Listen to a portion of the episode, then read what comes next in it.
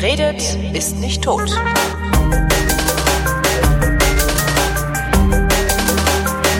Herzlich willkommen zur Wissenschaft, worin äh, Holger Klein und Florian Freistetter über Wissenschaft plaudern. Mit Florian Freistetter.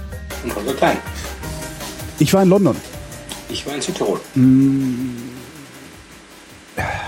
Das sind beides Orte, an denen ich gerne leben würde. Ähm, also in London würde ich gerne leben, in Südtirol würde ich auch gerne leben. Wobei mir, seit mir eine Südtirolerin gesagt hat, dass da im Grunde gibt's da nur 350.000 Menschen und die kennen sich irgendwann alle und der soziale Druck und die soziale Kontrolle seien extrem hoch. Äh, seitdem überlege ich mir das, ob ich da leben oder nur Urlaub machen will. Also Urlaub machen auf jeden Fall. Also Ja. ich war, ich war in der Nähe von Bozen. Zu Bozen ist halt eine kleine, große Stadt. Mhm. Äh, Wenn man da in den ganzen Dörfern rundherum lebt, ja, das muss man halt wollen. Weil da ist halt, äh, ist halt ein Dorf und wenn man irgendwo anders hin will, muss man irgendwie eine halbe Stunde im Auto fahren oder zehn Minuten im Auto fahren sonst irgendwo hin. Also ist halt alles nicht so, nicht so wie London. London ist anders. London wird vielleicht wieder zu groß. Ist es, ist es auch. Wobei ich ähm, einen Freund besucht habe, der, ähm, kennst du dich in London ein bisschen aus? Also mit den U-Bahn-Zonen, die haben so Nein, gar U-Bahn-Zonen. nicht, gar nicht. Ähm, und so, wo der, der normale Tourist, also so ich, sich rumtreibt, äh, das ist halt im Wesentlichen U-Bahn-Zone 1, eventuell mal 2, ist dann so in Ringe aufgeteilt. Und ein Freund von mir wohnt halt in Zone 4 und den war ich besuchen. Und da ist es halt richtig dörflich, ländlich. Es ist immer noch London. Ähm, du fährst allerdings auch einfach mal 20 Minuten Richtung Norden und bist dann irgendwie, ja, hast es da idyllisch. der Berlin zum Müggelberge, das was rausfährst, wo halt auch irgendwie Pampa ist im Prinzip, aber Berlin halt. So in etwa. Es ist halt nicht ganz Pampa, es ist schon noch ordentliche Infrastruktur, also nicht so wie, wie äh, außerhalb Berlins, wo dann die Infrastruktur schlagartig zusammenzubrechen scheint. Aber äh, das geht schon. In, komplett in der Innenstadt, glaube ich, würde ich es auch nicht aushalten, weil London auch einfach so aberwitzig laut ist halt. Das glaube ich. Also das, ich bin, war schon ewig nicht mehr dort, ich war da mit 16 oder sowas, war Mhm. das letzte Mal in London, also das ist schon noch schon, ja. Irgendwann muss ich nochmal hin, England. Was hast denn du in? Also ich bin in London spazieren gegangen und habe äh, äh, Dingens gemacht, ähm, äh, Fotos gemacht und äh, bin essen gegangen. Und ich war im Science Museum. Das klingt schön. Ich bin mal im, ich war mal fast im britischen Museum eingesperrt gewesen. Ähm, wie macht man das? Nee, das war, wir, waren so einer äh, halt der letzte Stopp, bevor wir nachmittags im Autobus weitergefahren sind und waren schon alle fertig und sollten alle raus und äh, standen da halt so in diesem Hof rum und äh, haben gewartet, bis auch alle draußen waren und irgendwie zwei von unserer Gruppe waren noch irgendwie innerhalb des Hofes, Ja. der Rest war draußen und ich war auch noch innen und dann plötzlich äh, äh, sehe ich da irgendwie aufgeregte äh, Sicherheitsleute rumlaufen, eine Sirene losgehen, äh, weil da schon irgendwer irgendwas angetatscht hat da drinnen und äh, alle Türen zu, alle Tore zu und irgendwie ich habe es gerade noch geschafft, an diesem sich schließenden Tor durchzugehen. Leider haben es die anderen beiden von der Gruppe nicht mehr geschafft. Das heißt, die waren dann eingesperrt und dann wir haben es dann zum Glück gerade noch geschafft, äh, dann noch unsere Fähre zu erreichen, weil die dann doch irgendwann wieder den, den, äh, Dings aufgemacht haben. Aber ich wäre fast dann auch mit eingeschlossen gewesen. Ja, das wäre natürlich eine coolere Geschichte gewesen, aber die habe ich leider nicht erlebt. Nee, ich war in, so, ja, äh, ich war in Südtirol und ich war zuerst in Wien, habe dort einen Vortrag gehalten und dann war ich in Südtirol im Sternendorf Gummer und habe dort auch einen Vortrag gehalten. Ich dachte eingesperrt im Sinne von Das ist äh, nachts allein im Museum. das ist so einmal vergessen worden. Südtirol. Das ist Ja. halt das Planetarium von Südtirol. Ach, schade. Das da äh, war- in der Nähe von Bozen, das ist so 20 Minuten mit dem Auto von Bozen entfernt, äh, gebaut worden ist. Das ist halt so ein kleines Dorf, hat glaube ich irgendwie wahnsinnig viele Sonnenstunden Das ist ein dort. Sternendorf. Und die haben halt da dieses Plan- Planetarium neu hingebaut und haben halt das ganze Dorf, das ist so eine Mhm. kleine, so eine Sternwarte ist noch nebenbei, also so eine, so eine Amateur, also nicht Amateur, Hobby-Sternwarte, äh, ist nebenbei. Äh, Die, die haben so eine Schule, wo sie irgendwie mit die Kinder irgendwie spezielles Sternenprogramm haben. Der Dorfplatz ist irgendwie so sternenmäßig gestaltet mit irgendwie Brunnen und Planeten rundherum. Also die haben halt da also das ganze, die ganze ganze Gegend halt äh, äh, so halt auf, so auf, auf Astronomie ausgerichtet. Das ist halt irgendwie so, so thematisch, weil es halt wirklich ein ganz kleines Dorf ist. Das hat sich halt die Wirte rundherum, die bieten da halt irgendwie auch so äh, spezielle Programme an und so weiter alles. Es ist halt alles so ein bisschen auf, auf Astronomie, auf Sterne ausgerichtet und da habe ich Vortrag gehalten und das war wirklich nett dort. Also war auch wunderbares Wetter und dann kommt man irgendwie nach dem äh, äh, Vortrag dann irgendwie das Hotel zurück und der Wirt hat noch eine Kleinigkeit zu essen vorbereitet. Ja, irgendwie so eine Riesenplatte mit Wurst und Käse und, und Dings und Apfelstrudel und Eis und Bier. So wie es halt so in Südtirol halt so ist. Also war genau, ja, also das war, war das kann gut sein, ja. Nee, es war schön dort. Würde ich wieder. Ja, über, über meine, meine Arbeit, meine Bücher. Das war jetzt Ah, die Idee, das, das aktuelle Buch, die Essen, neunte Essen, können, Himmels. Essen gibt's da Da habe ich halt ein bisschen ja. was drüber Das- erzählt. In London ja auch, ne? Also ich, nur halt in Berlin nicht. Mhm. Worüber ging der Vortrag?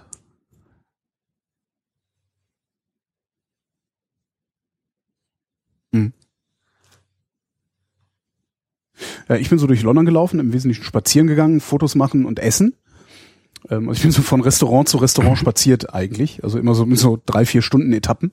Also ordentlich gegessen, bin dann einfach losgelatscht zum nächsten Restaurant, was dann am anderen Ende der Dafür Stadt gibt lag. es in Berlin tolle Currywurst. Und ähm, Ja, irgendwie habe ich dann, auch nicht- nach, ja, ich nachdem ich dann mehrfach gut gegessen habe, für gar nicht so viel Geld, äh, angeblich. oder? Twitter voll Currywurst gekotzt, wie ich so gerne mache, äh, darüber, dass es eben in London ordentliches Essen gibt und in Berlin nicht, obwohl in Berlin auch dreieinhalb Millionen Menschen wohnen. Ja, jetzt, also, ich wollte gerade, ich wollte gerade eine, Nee. eine Überleitung zur Wissenschaft Halt, machen. nee. Ja- Du hast doch, Ach so, okay. ach so, ach, jetzt habe ich mal eine schöne Überleitung. Na gut, dann mach du deine Überleitung. Ja, das ist das ist halt toll, ne? Da ist er da ist er stolz drauf, der Berliner. Ja. Mir wäre es lieber, wenn er stolz darauf wäre, dass hier irgendwie, na egal. Ähm, nee, noch nicht. Ich bin ja dabei. Ich war ja, ich war ja noch im Museum. Also und, und ich, genau. Ich rante also so rum und dann äh, schreibt mir irgendwie, ich weiß gar nicht mehr, wie sie hieß, schrieb mir eine Mail, eine eine, eine Hörerin ähm, aus, ich glaube Neuseeland oder wo kam sie? Nee, aus irgendwo aus Asien, Japan oder sowas, äh, war sie gerade. Und schrieb hier, ähm, äh, weil mh, ich habe ja ein Faible für die Psychologie. Äh, schrieb sie im äh, Science Museum in London ist gerade eine Ausstellung Mind Das Maps ist nicht- Stories from Psychology. Das ist Äh, geh da doch mal hin. 17 irgendwas, Bin ich da einfach mal hingegangen. äh, was ich wir dachte, da nur, machen können psychologisch.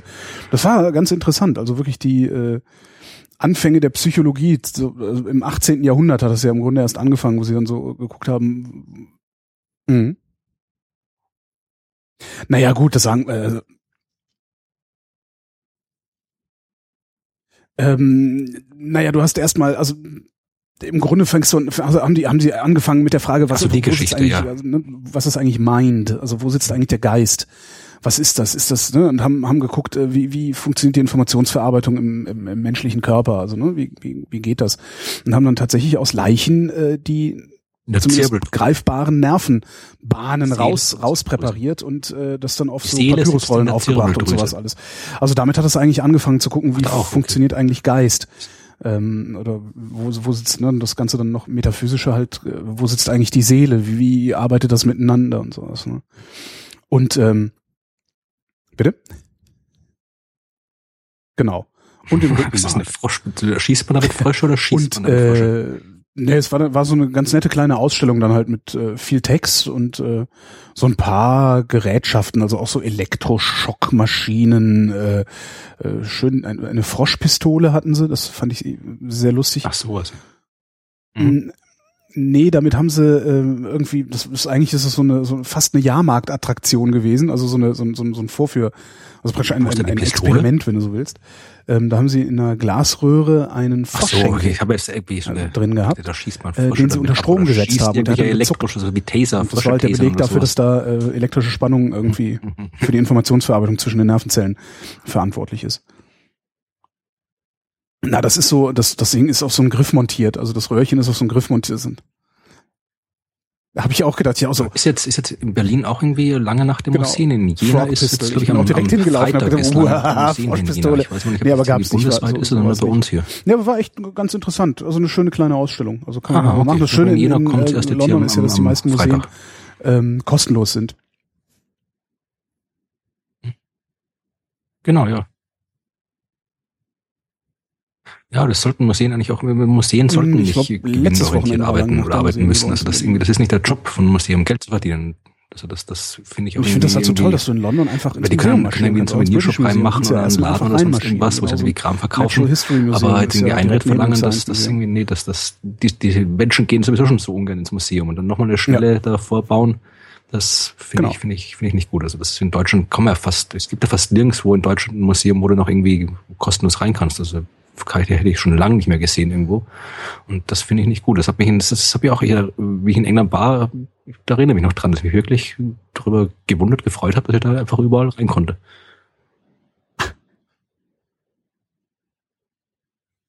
Mhm.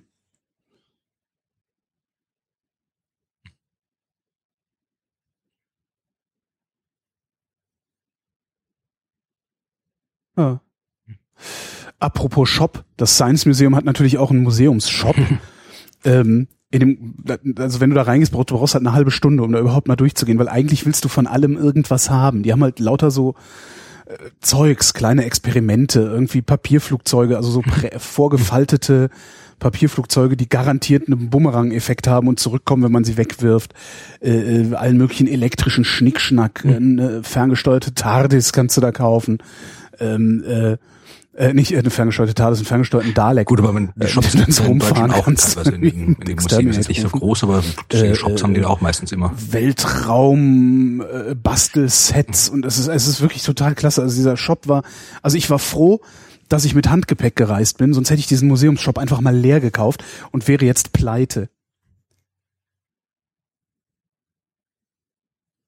Ja, aber nicht, also nicht in dieser Dimension. Das war schon wirklich bemerkenswert. Also da gab's halt alles Mögliche, was irgendwie fliegt, alles was leuchtet, alles was autonom sich bewegt und so. Das war echt sehr, sehr schön. Hat sehr viel Spaß gemacht.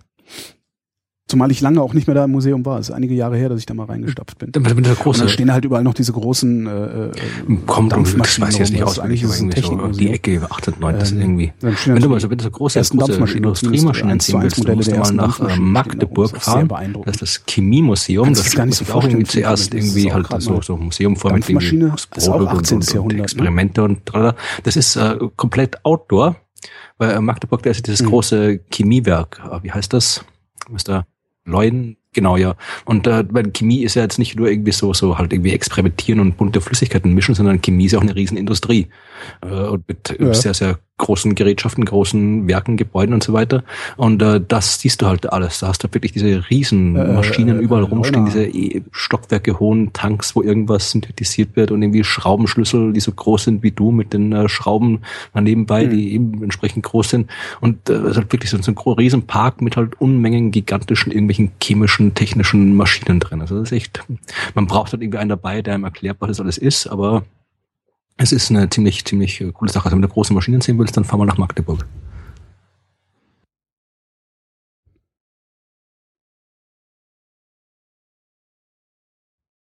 Mhm.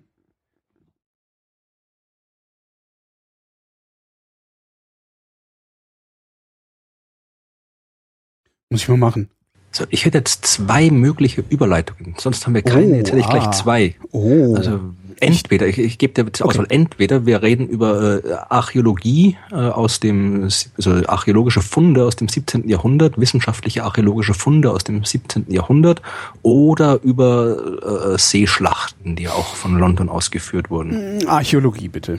Genau, die Seeschachtengeschichte, die ist eh schon alt. Wir haben ja schon gar nicht mehr geredet. Das war die Sache mit diesem Plagiat, wo der Historiker da aus Wikipedia Ach, abgeschrieben die hat. Die Sache, ja, ja, ja. Der jetzt mittlerweile irgendwie lässt der Verlag jetzt abmahnen, wenn man das behauptet oder so ähnlich. Ne? Also so, dann behaupten wir das nicht, oder? Nee, dann behaupten wir das, das Gegenteil. Wir behaupten ja. das Gegenteil. Er hat genau, nicht abgeschrieben. Ja. Nein, hat er nicht. Ich habe auch nichts gesagt davon. Ich auch nicht. Gut, ich habe davon Seeschlachten gesprochen und äh, ja, egal, ich rede vom anderen. Das ist äh, ein Teleskop, das äh, Archäologen ausgegraben haben in Delft in Holland Mhm. Und äh, wie gesagt, wenn es ein archäologisches Teleskop ist, dann muss es ein bisschen alt sein. Und das stammt wirklich aus dem 17. Jahrhundert. Das ist also wirklich eins, also der Anfang des 17. Jahrhunderts, wirklich eins von den von den allerersten, die es gab. Also wirklich hier, äh, das ist ja dort erfunden worden in Holland, das Teleskop 1608, äh, bevor es dann Galileo berühmt gemacht hat, der mit seinem eigenen Nachbau. Und äh, das Teil, was sie da gefunden haben, das ist so von von äh, 1650. Wenn du dir da die Bilder anschaust, äh, dann ist es wieder, das schaut aus irgendwie wie so ein, keine Ahnung, wie so eine, so eine dicke Zigarre irgendwie, ja, also wirklich noch ganz winzig, ganz klein, hat eine Öffnung, wo du halt wirklich äh, zehn Zentimeter lang ungefähr ist das ganze Teil. Die Öffnung ist wirklich, ja, wie, wie, wie, wie, ein, wie ein, wie das sein, so ein 20 Cent Stück oder irgendwie sowas und selbst da drin äh, ist halt das noch äh, noch noch so ein bisschen so eine Iris rundrum. Also wirklich ein ganz winziges Ding und wenn du dir vorstellst, dass du wirklich so so so ein winziges Ding äh, dann so eine große Revolution quasi ausgelöst hat, so wie mhm. das Weltbild verändert hat, äh, das ist schon, schon beeindruckend. Das ist dann so äh, auf einer Größenordnung, wenn sie es 500 Jahre später gefunden hätten, hätte man wahrscheinlich angenommen, dass es ein kultischer Gegenstand sei, oder? Ja gut, man kann davon ausgehen, dass man in 500 Jahren noch weiß, was ein Teleskop ja, okay, das, ist. Ja, also das in dem Fall ist, sieht man, halt, dass das ein optisches System ist. Also das kann gut sein, aber wer weiß, was in 500 Jahren ist. Vielleicht haben wir dann keine Ahnung mehr und dann denken wir, das ist irgendwie ein kultischer Gegenstand. Ja, also wenn, kommt drauf an. Es ist ja im Prinzip, es ist ja ziemlich viel ein kultischer Gegenstand, wenn man es genau nimmt. Also für die Astronomen kann ein Teleskop sicherlich auch ein kultischer Gegenstand sein. Ja, wenn man es weit auslegt, aber Astronomie ist jetzt nun keine Religion. Ja, wer weiß, wie es in 500 Jahren ist. Das stimmt, das wär, wär, stellt sich raus, die Astrologen haben doch recht gehabt, ne? Genau, oder die, die Astronomen erobern die Welt und wenn dann irgendwie, da kommt dann, es ist, es da kommt ein großer Asteroid auf die Erde zu. Den werden dann wir Astronomen äh, abwehren mit unserem Wissen, woraufhin die Menschheit uns so dankbar ist, dass sie uns wie Götter verehrt und äh, dann wird so die erste weltweite äh, astronomische Religionsdiktatur Astronomische Religionsdiktatur. Schöner Sendungstitel eigentlich auch, ne? Genau. Ja, das ist so. Also das ist, ich habe jetzt den geheimen Plan der Astronomen ausgeplaudert, aber genau. wir arbeiten jetzt momentan gerade daran, den Asteroid auf den Kollisionskurs mit der Erde zu schicken. Ja. Aber äh, das ist halt, das hört ja eh keiner zu hier. Also nee, nee. Ähm, das, das, das ist dann unser, unser großer Masterplan. Das schneide ich hinterher einfach raus. genau, ja. Genauso wie ich habe, ich habe äh, in, in, in, ist noch unveröffentlicht, weil ich es noch noch bearbeiten muss und verschonoten muss. Ich habe äh, mit einem Insolvenzverwalter gesprochen. Ähm, der hat mir auch einen Trick verraten, wo er hinterher auch meinte, ey, schneid das bloß raus. sonst sonst werde ich in der Branche gehasst. das fand ich auch sehr sehr lustig. Naja, jedenfalls, wenn, falls du mal Insolvenz anmelden solltest, ich kenne da einen Trick. Ja, ich hoffe nicht. Also es kommt davon, wenn der Plan mit dem mit der Religionsdiktatur funktioniert, dann dann sowieso nicht und ansonsten melde ich mich. Ist nett. äh, um bei der Astronomie zu bleiben, ähm, ich habe gelesen, es könnte am 24. Mai, was diese Woche ist, und zwar am Freitag müsste das sein. Äh, wir nehmen auf am Montag, dem 19. Mai, für alle, die das später hören, äh, könnte es einen neuen Meteoritenschauer geben äh, mit Namen Camelopardaliden. Schon von gehört? Ich, jein, ich glaube, ich habe irgendwo mal was gelesen von so einem neuen Meteoritenschauer. Also es ist jetzt nicht so, dass dann ich Erzähl mal, was du, was du davon mehr irgendwie gelesen hast. Auch nicht, ist auch nur so ein, so ein kurzer, kurze Notiz gewesen, die ich gesehen habe. Ähm, also Camelopardaliden ähm, nach dem nördlichen Sternbild Camelopardalis, äh, der Giraffe. Genau, also das ist. Das heißt, die kommen da dann rausgefallen irgendwie, ne? Also. Ja, also es geht äh, im Prinzip, also gehen diese Meteorschauer werden halt äh, benannt äh, nach dem Punkt am Himmel, von dem sie zu kommen scheinen. Der liegt halt in irgendeinem Sternbild, also die Leoniden im genau. Löwen und so weiter, Perseiden aus Perseus. Und äh, mit neu ist halt die Frage, es ist jetzt nicht so, dass da jetzt plötzlich irgendwer, äh, äh wenn, wenn die, die Meteoritenschauer sind ja was, was, was periodisch stattfindet. Das heißt, die tauchen normalerweise, die höchstens äh, verschwinden, aber tauchen meistens nicht wirklich neu auf, beziehungsweise nicht in dem Sinne, wie man sich vorstellt. Das ist jetzt nicht so, dass irgendwie so ein riesengroßer Meteoritenschauer aus dem Nichts plötzlich auftaucht, denn das braucht ja irgendwas, was den erzeugt. Äh, der äh, im Februar 2004 entdeckte Komet 209p-linear soll okay. den erzeugen. Okay, also dann ist es vermutlich, äh, okay, das ist dann eine andere Sache. Also es geht dann quasi jetzt äh, nicht um einen, äh, die, die Leoniden und die Perseiden, die wir sehen, die stammen ja von eher kurzperiodischen Kometen, die halt dann immer wieder äh, kurzen Abständen um die Sonne kreisen. Also die haben jetzt keine Umlaufzeiten irgendwie von, von halt so Jahren, Jahrzehnten oder sowas und nicht irgendwie Jahrtausende oder Jahrzehntausende wie die anderen. Mhm. Das heißt, äh, da ist halt eine Spur, die wir halt dann regelmäßig auch kreuzen mit der Erde jedes Jahr. Und äh, sowas, äh, wenn es da, da kann es halt irgendwie nur schwer wirklich dramatisch äh, neue, starke neue Schauer geben, weil wenn die, wenn es die gäbe, hätte man sie schon gesehen. Was halt ist, in dem Fall bei dem Kometen, müsst ihr jetzt mal genau nachschauen, was der für, für Bahndaten hat. Aber in dem Fall wäre es halt so, wenn der quasi der Komet neu ist, das heißt wirklich von, von ganz außen, von der Ortschen Wolke irgendwie reinkommt, mhm. sind ja die Kometen, so wie der, der jetzt der Ende des Jahres, äh, letzten Jahres, da sich in der Sonne aufgelöst hat, Komet Ison, die kommen halt irgendwie einmal rein, machen eine Runde um die Sonne und hauen wieder ab nach draußen. Und das dauert halt irgendwie ein paar 10.000, 100.000 ah, Jahre, bis die wiederkommen. Das heißt, das heißt dieser 209p ist, äh, wir wissen schon seit ein paar Jahren, dass der auf uns zufliegt sozusagen. So, Sir, irgendetwas kommt direkt auf uns zu ähm, und können jetzt berechnen, dass er eventuell dicht genug vorbeikommt, dass wir einen Kometenschauer kriegen. Das weiß ich jetzt nicht, ohne die Daten zu kennen. Also mhm. da müsst ihr jetzt wissen, müssen wir wissen, was hat der für eine Umlaufzeit, was hat der für eine große Halbachse und so weiter.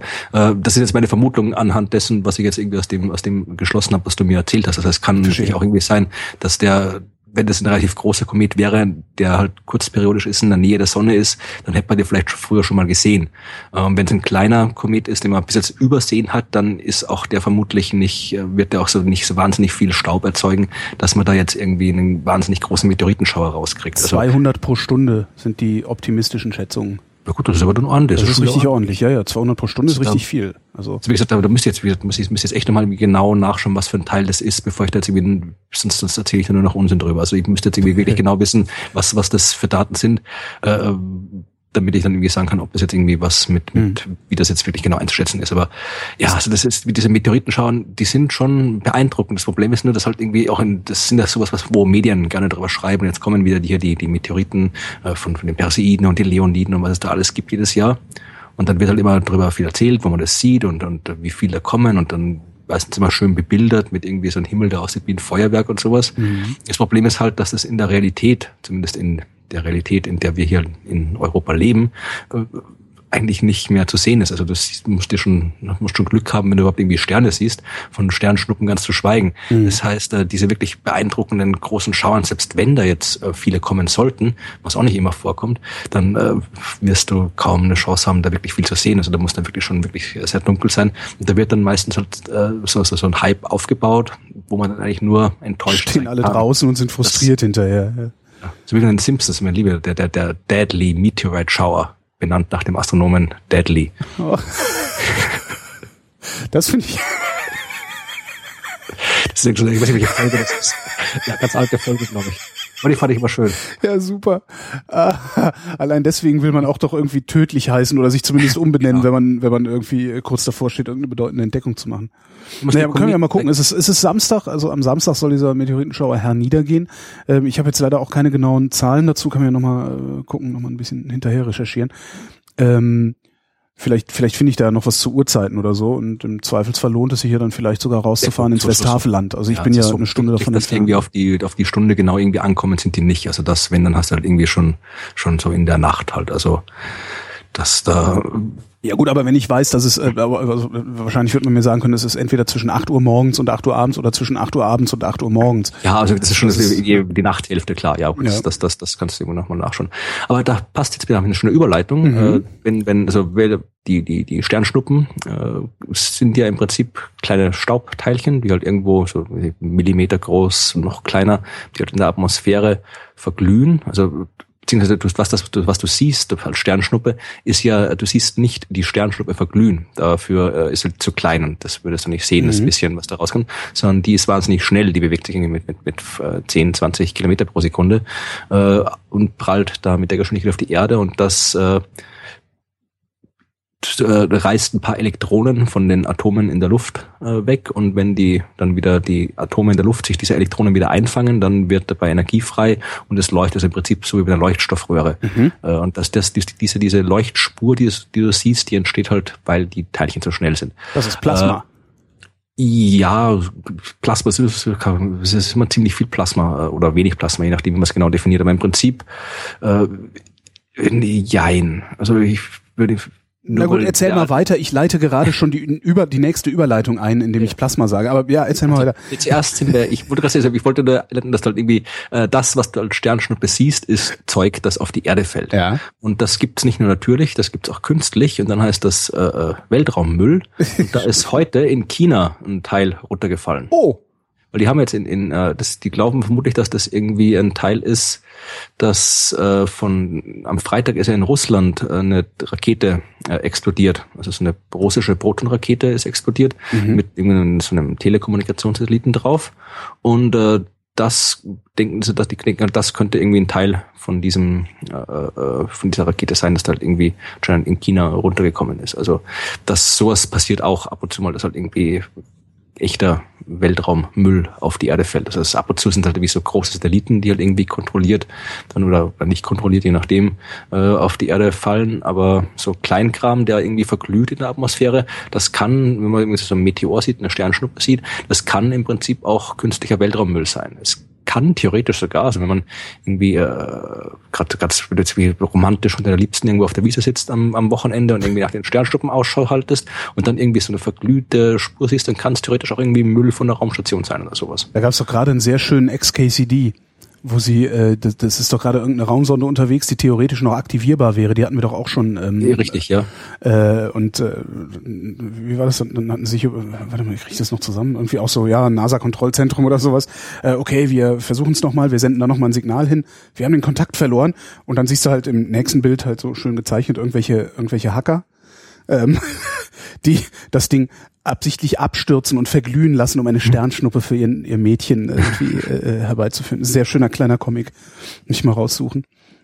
Das, es gab ja, wann war das, das war glaube ich, äh, das war wirklich schon, das war 2010 oder 11, wo wirklich gerade äh, Weihnachten, also äh, Weihnachten irgendwie so, so ein Riesenteil äh, verglüht ist. Das war wirklich so eine wirklich beeindruckende äh, Sternschnuppe, also richtig schon erst so ein Feuerball, der über den Himmel rauscht. Und da gab es halt echt wirklich so richtig so das Klischee-Video, wo irgendwie die Menschen irgendwie äh, aus der Kirche kamen abends und dann irgendwie noch im Hintergrund so die Weihnachtsmusik irgendwie kam und dann standen die über der verschneiten Landschaft vor der Kirche mit der Weihnachtsmusik und plötzlich rauscht dieser, dieser helle, riesige Feuerball da über den Himmel, so wie dieser, dieser Klischeestern von Bethlehem, den man überall sieht. Also das war echt beeindruckend. Und natürlich mit wildestens äh, Verschwörungstheorien und Spekulationen und so weiter. Aber es war halt auch so ein, schon ein Stück Weltraummüll. Also das kann man immer wieder mal sehen. Zack, bumm, Gottesbeweis. Auch nicht schlecht. Können wir eigentlich irgendwie, das kann man doch bestimmt auch irgendwie steuern. Ja, na klar, du hast über Satelliten, wenn du, wenn du jetzt gerade, wenn du irgendwie so, so ein bisschen psychopathischer Weltraumagentur-Mitarbeiter bist, dann kannst du die Dinge vielleicht auch irgendwie äh, in die Atmosphäre reinsteuern, Genau. dass sie verglühen. Also da muss man mit den Leuten von, von der ESA reden, ob die irgendwie, wie man das so macht. Aber theoretisch, wenn du kannst die Dinger, wie gesagt, äh, wenn du sie irgendwie äh, auf ihre Bahn bringen kannst, kannst du sie auch wieder von ihrer Bahn abbringen. Also das, das geht sicherlich. Ich kenne da einen, der sitzt im, im ESOC in Darmstadt. Äh, vielleicht kann man mit dem mal reden. mal anrufen. Ja, komm mal, lass mal, komm mal hier. Zahle dir auch einen Huni. Hätte ich mal Bock drauf. Äh, wie jetzt also ne, das also das ist ja Plasma, was man da oben sieht, was da so vor sich hinglüht, ne? Um meine alte Überleitungsidee äh, wieder aufzuwärmen. Ähm, ich war die Tage, also es ist auch schon wieder ein paar Wochen her, ich war in Greifswald. Äh, in Greifswald baut das Institut für Plasmaphysik ähm, den äh, Wendelstein 7X. Das ist irgendwie unser unser ja, momentanes eigentlich großes oder größtes äh, Fusionsmaschinenexperiment. Ähm, ein, ein, ein Fusions Achtung, Anführungszeichen, Reaktor. Äh, ich habe da mit dem wissenschaftlichen Leiter gesprochen, der mochte das nicht so, dass es Reaktor heißt, weil der sagt, da reagiert halt nix. Ähm, aber Ja, ist halt eine schöne Analogie, weil man kennt das halt so aus dem? Atomreaktor. Ne? Also wie wird es korrekt heißen? Maschine, Aha, Fusionsdingens. Fusionsding sie. Genau. Ähm, halt, äh, ja, ist das große, grö größte, große, große und größte nationale Fusionsprojekt. Also wir bauen ja in Südfrankreich den ITER. Mhm. Das ist internationale Ding, ähm, was ein, äh, eine Maschine nach dem Prinzip Tokamak sein wird. Ähm, in Greifswald ist ein Stellarator gebaut worden, äh, der da nur hingebaut worden ist, um zu gucken, ob das Magnetfeld, an dem sie zehn Jahre lang gerechnet haben, also sie haben in Garching äh, äh, einen Tokamak gebaut, haben damit, haben den, ab, haben den gezündet und gemessen äh, und äh, dann versucht, ein Magnetfeld zu designen, ähm, und probieren jetzt in Greifswald aus, ob dieses Magnetfeld gut genug ist, um das dann hinterher äh, in eine stromproduzierende Maschine zu überführen. Ähm, also das ist jetzt äh, sozusagen der Prototyp, nee, anders. Die, das, das nächste Fusionsmaschinenexperiment, das wir in der Bundesrepublik Deutschland bauen werden, wenn wir eins bauen werden, wird Strom produzieren. Das ist Natürlich das nicht sieht gut. durchgehend, jetzt nicht so richtig hoch und, und viel und so, aber also das nächste, was wir versuchen, also wir gucken jetzt, ob das Magnetfeld gut genug ist und wenn es das tatsächlich ist, ähm, dann äh, steht eigentlich der Stromproduktion zumindest der Versuchsweise nichts mehr im Weg. Was ich schon mal sehr bemerkenswert finde. Äh, und da ist morgen, wie gesagt, wir nehmen gerade auf am Montag, dem 19. Mai und morgen am 20. Mai ist in Greifswald äh, äh, offizielle Einweihung, offizielle Inbetriebnahme. Also sie haben das Ding jetzt soweit gebaut, haben überall ihre Neutronendetektoren hingestellt, äh, damit da nicht irgendwelche Leute verstrahlt werden und ähm, fahren die Maschine jetzt morgen an. Gibt es da auch Also- Leute, die protestieren wegen schwarzen Löchern und so? Oder Äh, nee, tatsächlich das nicht. so Die- das, das scheint nicht passiert zu sein. Ich habe auch gesagt, so, dann stehen die Bekloppten dann vor der Tür oder was. Nee, nee, die sind eigentlich alle ganz, ganz entspannt, die Leute. Also das, das ist wahrscheinlich dann zu abstrakt, weil ne, Ja, wir zünden Gas auf echt viel, äh, also echt hohe Temperaturen und dann jagen wir das so lange im Kreis über. Äh, hat auch wahrscheinlich nicht die Öffentlichkeit, wie es der, der LHC hatte. Also das Genau. wieder die meisten überhaupt gar nicht wissen, dass da irgendwie so ein Teil rumsteht. Genauso wie die wenigsten wissen, dass irgendwie mitten in Wien ein Kernkraftwerk steht und also Ja. der, der Versuchsreaktor und so weiter. Deswegen, sagen, wenn man das wüsste, dann wird auch wird auch drüber protestiert werden. Aber das, das ist halt Forschung. Das interessiert die Leute, meisten Leute nicht. Ja, genau. Ja, und das, das, das wird halt morgen in Betrieb genommen. Dann ist so, äh, jetzt und das muss dann halt richtig, also es ist halt, weiß ich nicht, wie viele hunderte von Arbeitsschritten, bevor das Ding wirklich gezündet werden kann. Also bevor da das erste Mal Plasma entsteht. Also das gibt's erst nächstes Jahr, also so nächstes Jahr im Frühjahr wird dann das erste Mal Plasma erzeugt werden in der Maschine und bis dahin werden so Sachen gemacht wie Vakuum rein, gucken, ob das Vakuum hält, äh, Instrumente kalibrieren, weil da, da sind irgendwie hat diese diese äh, diese Maschine hat irgendwie 250 Öffnungen, wo überall Experimente drin stecken und und Sonden und und und Messfühler und weiß der Geier was. Aber finde ich schon spannend, dass es, dass, dass wir das überhaupt haben, finde ich schon sehr, sehr cool. Das finde ich auch cool, ja. Das also sowas, dass da, die Leute meckern ja immer rum, irgendwie, dass halt, ja, da wird so lange geforscht und nichts kommt raus. Ja, da gibt's halt mal Geld dahin. Wenn, mhm. wenn man irgendwie das Zeug nicht irgendwie finanziert, dann, dann ist kein Wunder, wenn das lange dauert. Also ja. das irgendwie, ich denke, dass Fusion funktioniert, ist klar, das ja. weiß man.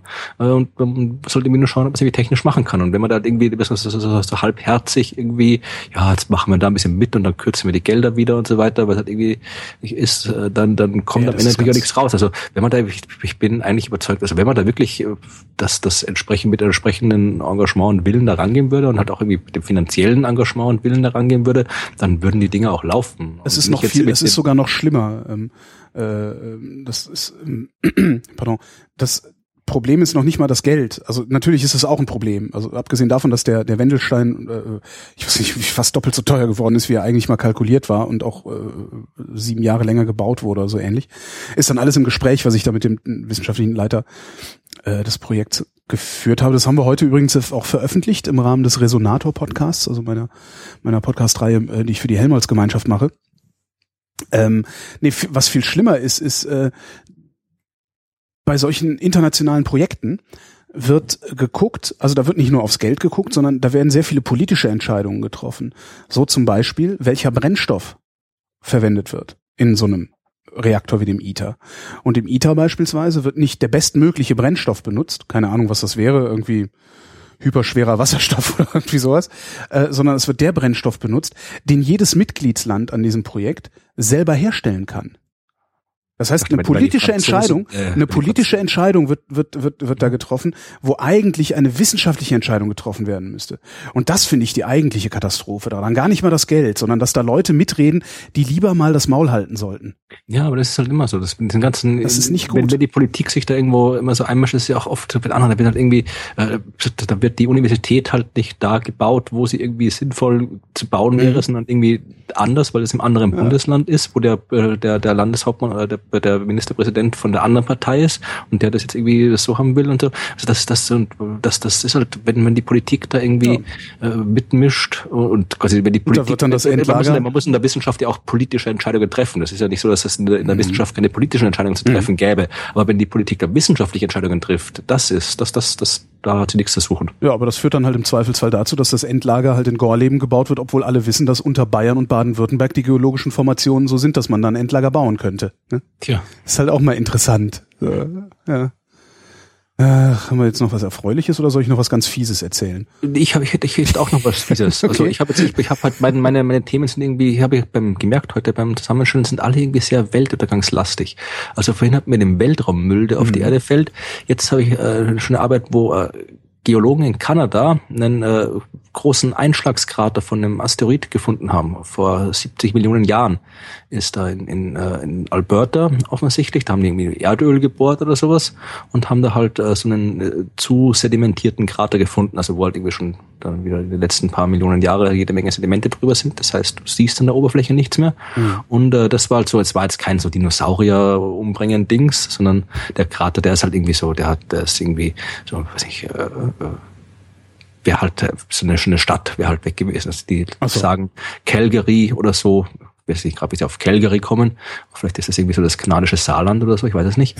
ähm, äh, die würde halt irgendwie, Calgary wäre zerstört worden durch so ein Ereignis, sagen die Leute dort. Also das ist halt äh, das Schöne. Wir, wir haben ja, wenn wir zum Mond schauen oder auch zum, zum Mars oder zum, zum Merkur, sehen wir da Unmengen Einschlagskrater. Und auf der Erde ist es halt wahnsinnig schwer, obwohl wir mitten drauf leben, ist es halt wahnsinnig schwer, diese ganzen Krater zu finden. Also weil die halt äh, alle ziemlich schnell erodieren, beziehungsweise halt dann sind halt irgendwelche Sedimente drüber oder, oder Landschaften oder sonst irgendwas oder werden halt irgendwie im Gebirge zerquetscht oder irgendwie im Tiefsee äh, Subduktionszone wieder aufgeschmolzen.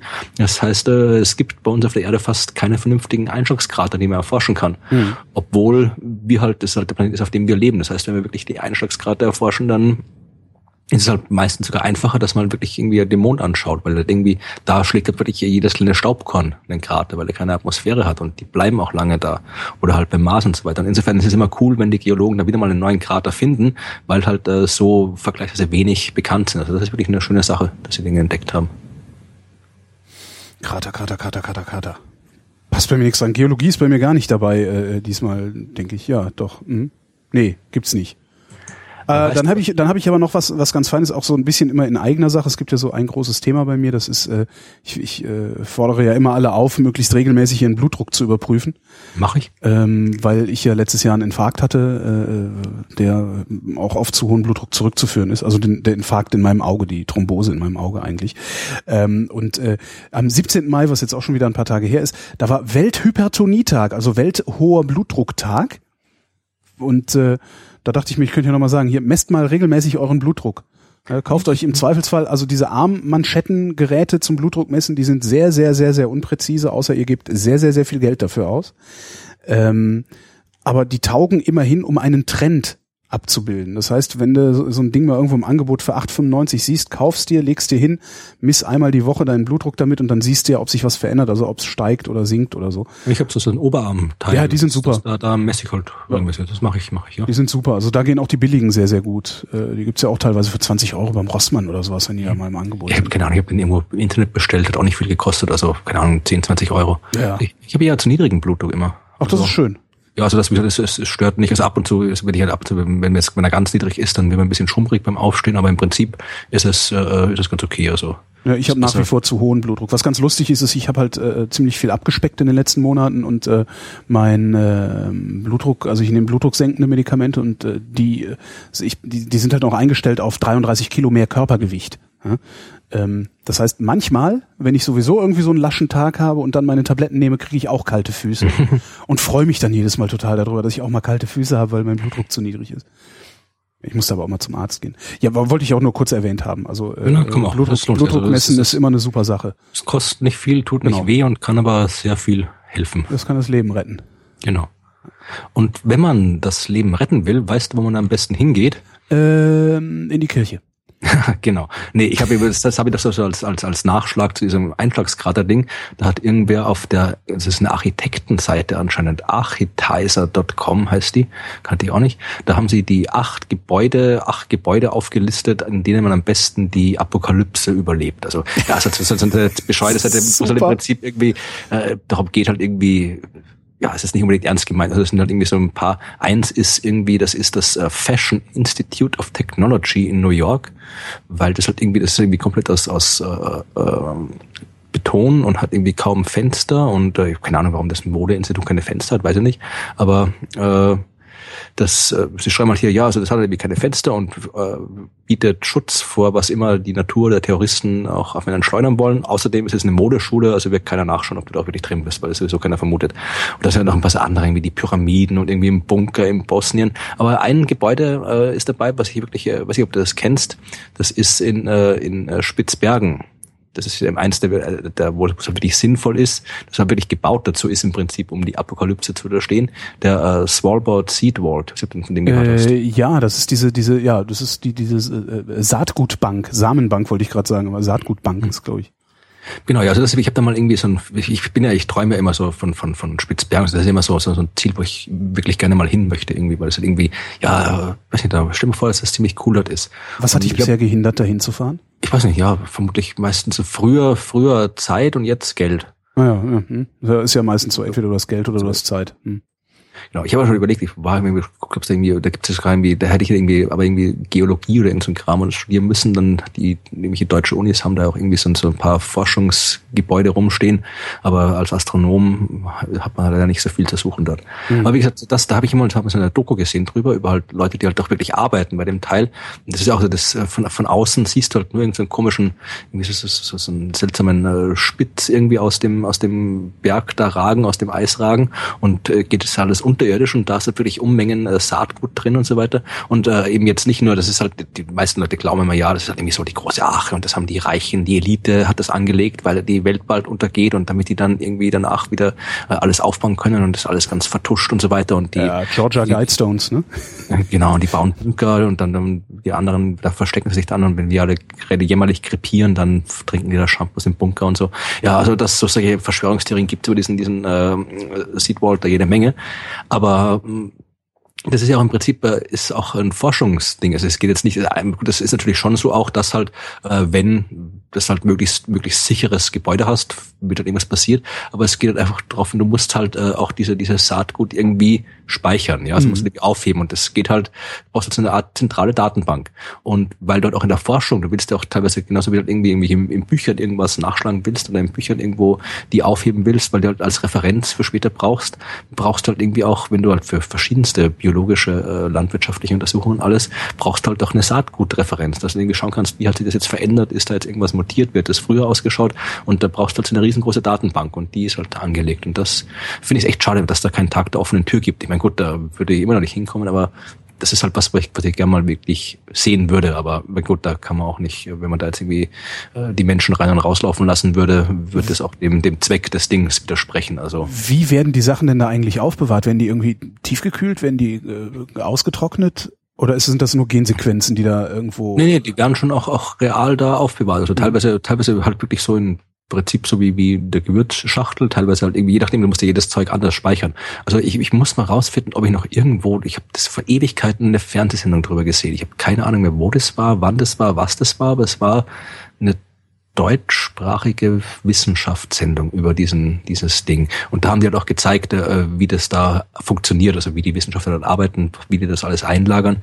Ich muss auch schon, vielleicht finde ich es noch raus und dann kann man es irgendwie verlinken. Also das mhm das ist echt so einer von den, von den Wissenschaftsorten, die ich gern mal in meinem Leben sehen würde.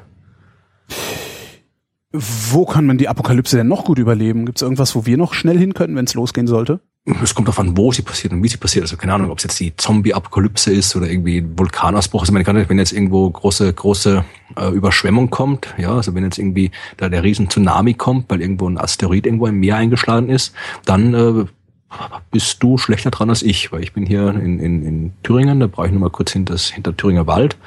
Äh, da habe ich schon ein gewisses, äh, das Mittelgebirge schützt mich ein bisschen. Du, mhm. Berlin wirst da, schwappt von der, von der Küste direkt runter bis zu dir, weil da ist nicht viel dazwischen. Ach, also, ja. da, das, in den Alpen ist es schon, schon, da, das, die Alpen sind ein guter Platz, glaube ich. Die sind recht zentral in Europa, also da ist irgendwie weit genug weg von allen Meeren, hoch genug. Mhm. Äh, da kann man sich schon, schon gut, gut verschanzen. Also, das war auch immer der Plan vom österreichischen Bundesheer. Wenn irgendwo was passiert, wenn dann irgendwie war ja links war der, war ja der Ostblock, rechts war die NATO, wenn irgendwas passiert, dann verschanzt sich Österreich in den Alpen. Und da haben wir auch irgendwie Bunker gehabt, irgendwie sowas in den Alpenbunker.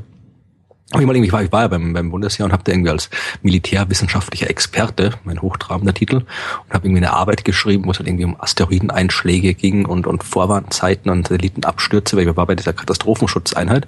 Und äh, ein geplantes Kapitel, das ich schreiben wollte, war halt irgendwie so äh, Beobachtung und Vorwarnzeiten. Ja, also wie kann man technisch Asteroiden beobachten? Wie kann man das irgendwie in Vorwarnzeiten umrechnen? Evakuierungsmaßnahmen und so weiter.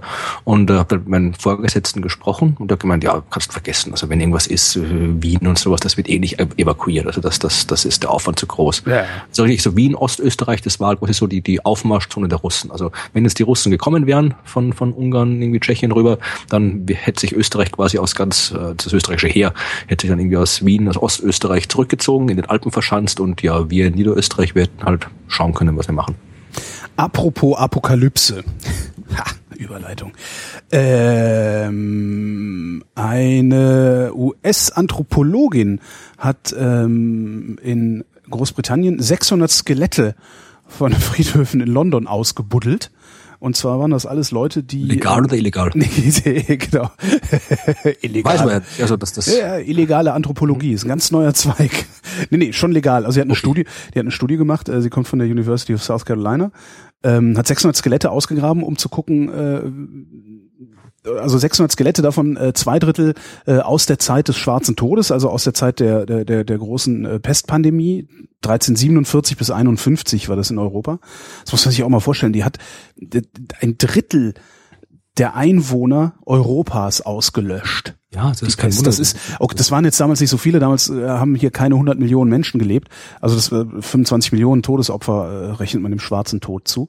Äh, aber ich finde das trotzdem so faszinierend. Ein Drittel, das wäre ja, halt heute. vor, das muss irgendwie vollkommen, Ein vollkommen Drittel absurd weg. gewesen sein. Damals du gehst durch das Land, durch die Städte und da ist irgendwie einfach, das ist halt, ein Drittel ist weg, Ja. tot. Das ist schon echt krass. Ja, und die hat halt geguckt, ähm, was, was ist eigentlich mit den Leuten so passiert? Also wie war denn eigentlich der Gesundheitszustand äh, vor, also der durchschnittliche Gesundheitszustand vor und nach dieser äh, Pandemie? Stellt sich raus, nach der Pandemie waren die Leute gesünder. Die haben, äh, ja, ich weiß nicht genau, wie sie das jetzt also an, an, an einzelnen äh, Markern irgendwie gemessen hat, aber äh, ja, die Seuche hat äh, sozusagen alles, alles einmal ordentlich Ja, gut, durchgerüttelt. Und danach ist die äh, Sterberate gesu äh, gesunken. Also die, die Leute, nee, andersrum. Die Sterberate gesunken. Die Leute sind halt älter geworden. Also die Lebenserwartung ist gestiegen nach der Pest. Ähm, jetzt weiß Vielleicht man nicht genau, woher es kommt. Also ob's, äh, also es gibt halt ein paar mögliche Erklärungsansätze. Einer ist, ähm, die die Schwachen sind dahingerafft worden und nur die Starken haben überlebt. Ich würde Also sagen, es so sind mehr Ressourcen da vielleicht auch irgendwie für die Also das ist, genau, das ist auch ein Erklärungsansatz, dass mehr, mehr Ressourcen da sind. Ähm, das, äh, was wohl auch dokumentiert ist, äh, auch in alten Aufzeichnungen ist, dass äh, nach der Pest frischer und also besser gegessen wurde. Also nicht so nicht so viel äh, Dörrfleisch, Pökelfleisch und Zeugs, sondern viel mehr frisches Fleisch und sowas gegessen wurde. Also die, die, die Ernährung scheint es gewesen zu sein. Und was noch ein Erklärungsansatz ist, ähm, wir werden es wahrscheinlich nie rausfinden, weil dazu fehlen dann auch einfach die Daten, ähm, ist Einwanderung. Also Zuwanderung. Es war, halt- es war halt Platz auf einmal. Ein Ja, Drittel der Leute war weg und dann kommt frisches Blut rein, das mischt den Genpool auf äh, und es ist halt über mehrere Generationen, danach ist die Lebenserwartung äh, höher gewesen als ähm, vorher. Du bist doch sicher, die, die Gesellschaft wird sich auch geändert haben. Also wenn da jetzt irgendwie äh, die ganzen, sagen wir mal, jetzt war ja noch alles sehr, sehr, sehr irgendwie äh, standesbewusst damals. Ja, also du bist ja nicht einfach irgendwie als Bauer, Handwerker geworden oder Bürger geworden oder sonst irgendwas. Aber wenn da halt irgendwie einfach alle sterben und halt irgendwie dann halt die, die, die besseren Jobs quasi jetzt frei sind, dann kannst du halt irgendwie, wo du halt vorher irgendwie dein Leben irgendwie äh, sch- schuftend am Feld verbracht hättest, bist dann halt irgendwie, hast du gedacht, okay, dann bin ich jetzt halt irgendwie, keine Ahnung, jetzt irgendwie Schuster oder sonst irgendwas. Also wo du halt einfach, dass halt vielleicht viele Menschen einfach äh, danach bessere Möglichkeiten, also Möglichkeit hatten, ein besseres Leben zu leben als vorher, weil sie halt nicht mehr so sehr in ihrer eigenen Klasse gefangen waren, weil halt einfach alles so über den Haufen geworfen ist. Auch interessant, also das fand ich echt bemerkenswert. Das war dann so ein Nachsatz in dem Artikel, den ich da gelesen habe. Ähm, der Erreger, der für die Pandemie des 14. Jahrhunderts verantwortlich ist, der, äh, der ist heute noch unterwegs. Also das ist der Vorläufer des Erregers, der heute noch für Pestfälle verantwortlich ist.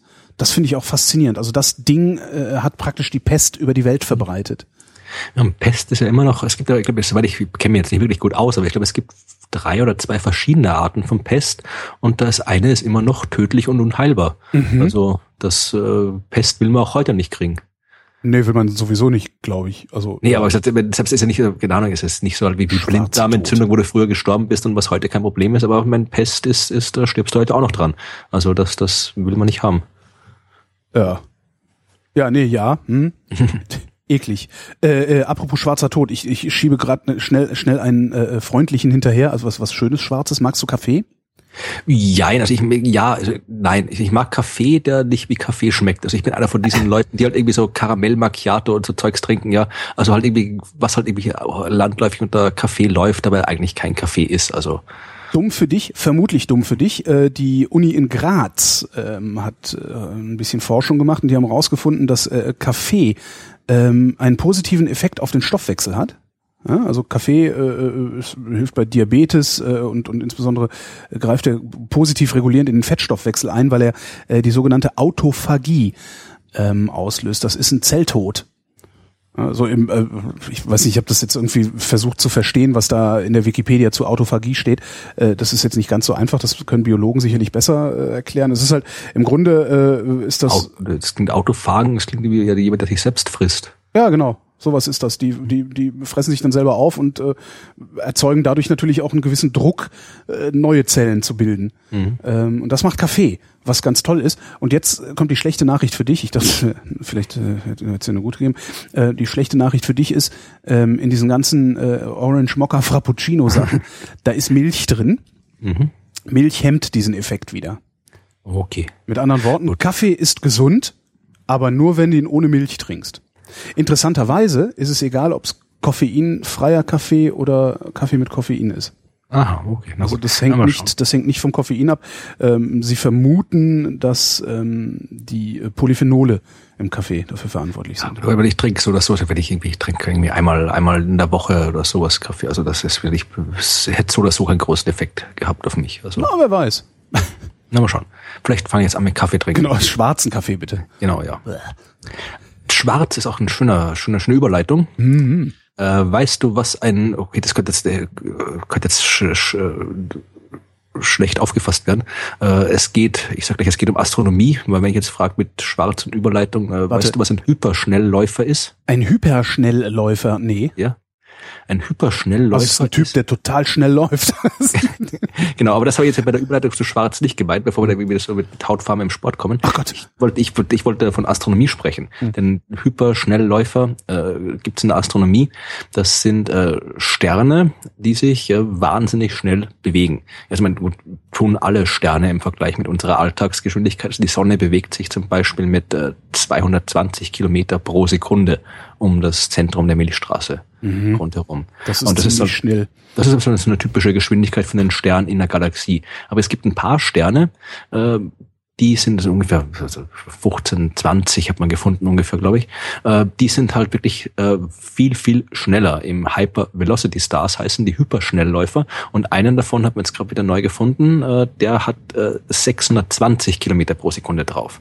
Und äh, das ist eine Geschwindigkeit, da ist er so schnell, dass er die Fluchtgeschwindigkeit der Galaxie überschreitet. Das heißt, das ist ein Stern, der wird sich aus der Galaxie rausbewegen, also aus der Milchstraße rausfliegen. Wow, und dann wird er einzeln, als einzelner Stern durchs Universum fliegen?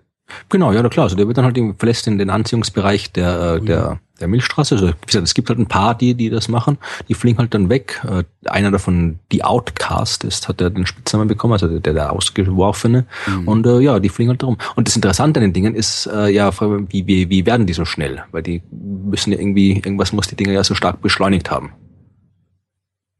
Denn das äh, tun die normalerweise von selbst nicht. Ja? Also normalerweise ja. die Sterne sind halt irgendwie an die an in der Milchstraße gebunden, bewegen sich ums Zentrum rundherum, so wie die Sonne. Und die Hat die Astronomie da irgendeine Theorie?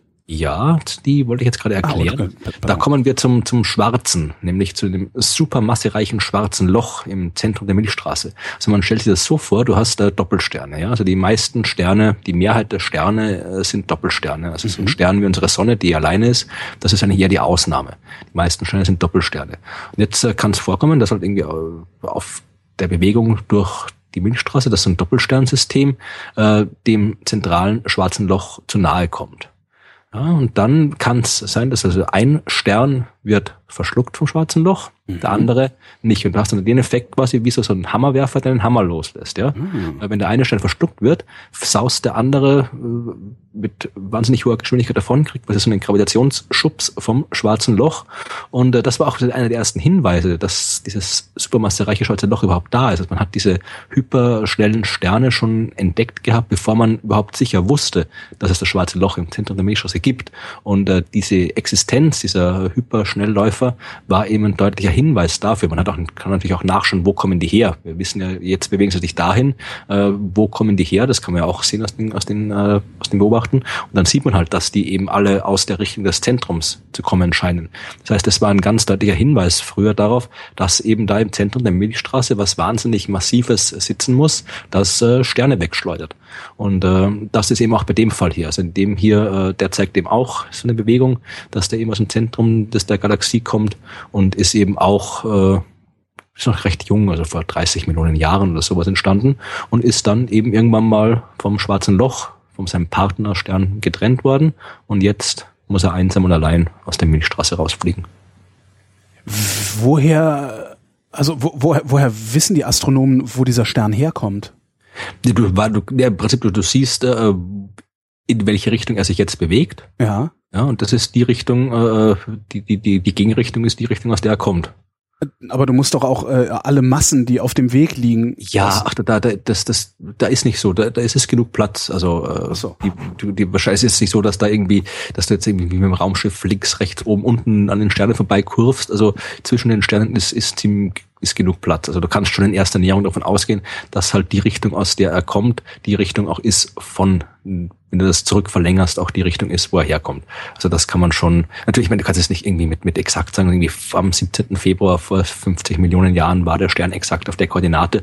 Also so genau geht's nicht. Aber du kannst natürlich schauen, bewegt sich der jetzt Richtung Zentrum, bewegt er sich irgendwie parallel zur, zur Ebene der Milchstraße, bewegt er sich irgendwo, wo kommt er her? Also du kannst wirklich schon so grob äh, du musst jetzt nicht genau wissen, aus welcher Ecke von welchem Bezirk aus Berlin du kommst. Äh, wenn ich irgendwie äh, sehe, dass du irgendwie von der Autobahn, äh, ich habe keine Ahnung, ja. Vergleich scheitert gerade, weil ich keine Ahnung habe, welche Autobahnen aus Berlin rausführen. Aber du weißt, was ich, was ich sagen wollte. Damit, ja? Also ich weiß, du kommst irgendwo aus Berlin, aber ob du jetzt irgendwie aus, aus Wedding oder, oder ich habe keine Ahnung, wie die Bezirke heißen. Tut mir leid, ich bin absolut un, unhipster Berlinerik. Also äh, Kreuzberg gibt's noch, genau. Kreuzberg richtig. gibt's noch, genau. Ja. Ähm, Aber du, du kannst mit der, du kannst natürlich sagen, man kann rausfinden, kommt der jetzt aus der Ebene, kommt der irgendwie aus einem Spiralarm, kommt aus dem Zentrum, also das kann man, kann man schon feststellen, das geht. Geschwindigkeit ist ja ähm, im Prinzip dasselbe wie Temperatur. Äh, ja, ja, also wenn, wir, ja, ne, wenn wir über Plasma ja, reden, ist das ja. so. Also habe ich, hab ich jedenfalls gelernt, dass wir über Plasma gesprochen Nee, nee, es, es geht okay. jetzt gar nicht um Plasma, aber ich wollte eine Überleitung bauen. Ja, okay. Also äh, Geschwindigkeit ist ja im, eigentlich dasselbe wie Temperatur. Also eine hohe Temperatur bedeutet nichts anderes als eine sehr hohe Teilchengeschwindigkeit. Genau. Äh, Kommen wir also zur Temperatur. Goldene Moderationsbrücken.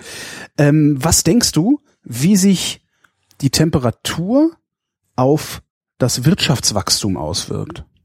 Welche Temperatur? Die Umgebungstemperatur. Das Wetter sozusagen. Das Wirtschaftswachstum. es kommt darauf an, wie, wie der, welche, welche Wirtschaft du hast. Also, keine Ahnung, wenn du jetzt irgendwie in, in wenn es in eiskalt wird und in Island die Meere zufrieren, der Fischerei dominierte Nation. Ja, klar, das ist klar. Ja, ist, ja ich habe keine Ahnung, also es, schlaf mich jetzt vor mich hin. Okay. Also, nee, dann, dann, dann, Ahnung, dann, dann, dann so, versuche ich mal Aufklärung. Mhm. Ähm, es gibt halt so, also es gibt so Forschungen, die, die äh, gucken sich die optimalen Temperaturen am Arbeitsplatz an und sagen halt so, naja, äh, äh, 22 Grad Celsius ist ideal, dann arbeiten alle am besten. Unter 21 Grad werden sie langsamer, über 24 Grad werden sie langsamer. Das sind so äh, fast schon Binsen. Ähm, und jetzt äh, gibt's zwei Ökonomen äh, von der Columbia University und von der Harvard University, Heal und Park heißen die. Ähm, die haben über 50 Jahre lang Klima- und Wirtschaftsdaten aus über 130 Ländern ähm, sich angeguckt und äh, ja, korreliert auf irgendeine Art und Weise, wahrscheinlich durch Magie, und haben festgestellt, und das, ich finde das total faszinierend, wenn in warmen Ländern die Temperatur um ein Grad über der sonstigen, also über der üblichen Durchschnittstemperatur liegt, bricht das Wirtschaftswachstum ein. Äh, wir haben gesehen, in Thailand oder Indien sinkt die Pro-Kopf-Wirtschaftsleistung pro zusätzlichem Grad Celsius um 3,9 Prozent oder bis zu 3,9 Prozent. Ähm, in kalten Ländern ist es wieder andersrum, haben sie auch gemessen. In Kanada und Schweden bringt jedes Grad Celsius über dem Durchschnitt ein Wirtschaftswachstum von 4,1 Prozent zusätzlich. Das finde ich echt ziemlich faszinierend, weil das bedeutet äh, letztlich dann auch, ähm, dass der Klimawandel sich auf die warmen Länder nicht nur im Sinne von Dürre, Überschwemmung ähm, und sowas auswirken wird, sondern eventuell sogar auch darauf, dass ihre Wirtschaftsproduktivität, also ihr, ihr Bruttoinlandsprodukt nicht mehr. Wenn's, wenn stimmt. Also ich bin ja, es sind halt Ökonomen, die das ausgerechnet haben. Mit irgendwas anderem. Kennst du die diese Seite äh, correlated.org, ja, äh, äh, irgendwie äh, durch Dings ging, wollte irgendwie, wie Leute irgendwie alles mit allem irgendwie korreliert hat irgendwie. Wobei ich jetzt äh, grundsätzlich erstmal davon ausgehen würde, dass äh, zwei zwei äh, also zwei Ökonomen von Harvard und Columbia äh, dass, dass die, die schon vorsichtig genug sein dürften, Ach, bevor sie ja, so einen Scheiß veröffentlichen, oder? Ich traue denen alles zu. Das also, allerdings, ja.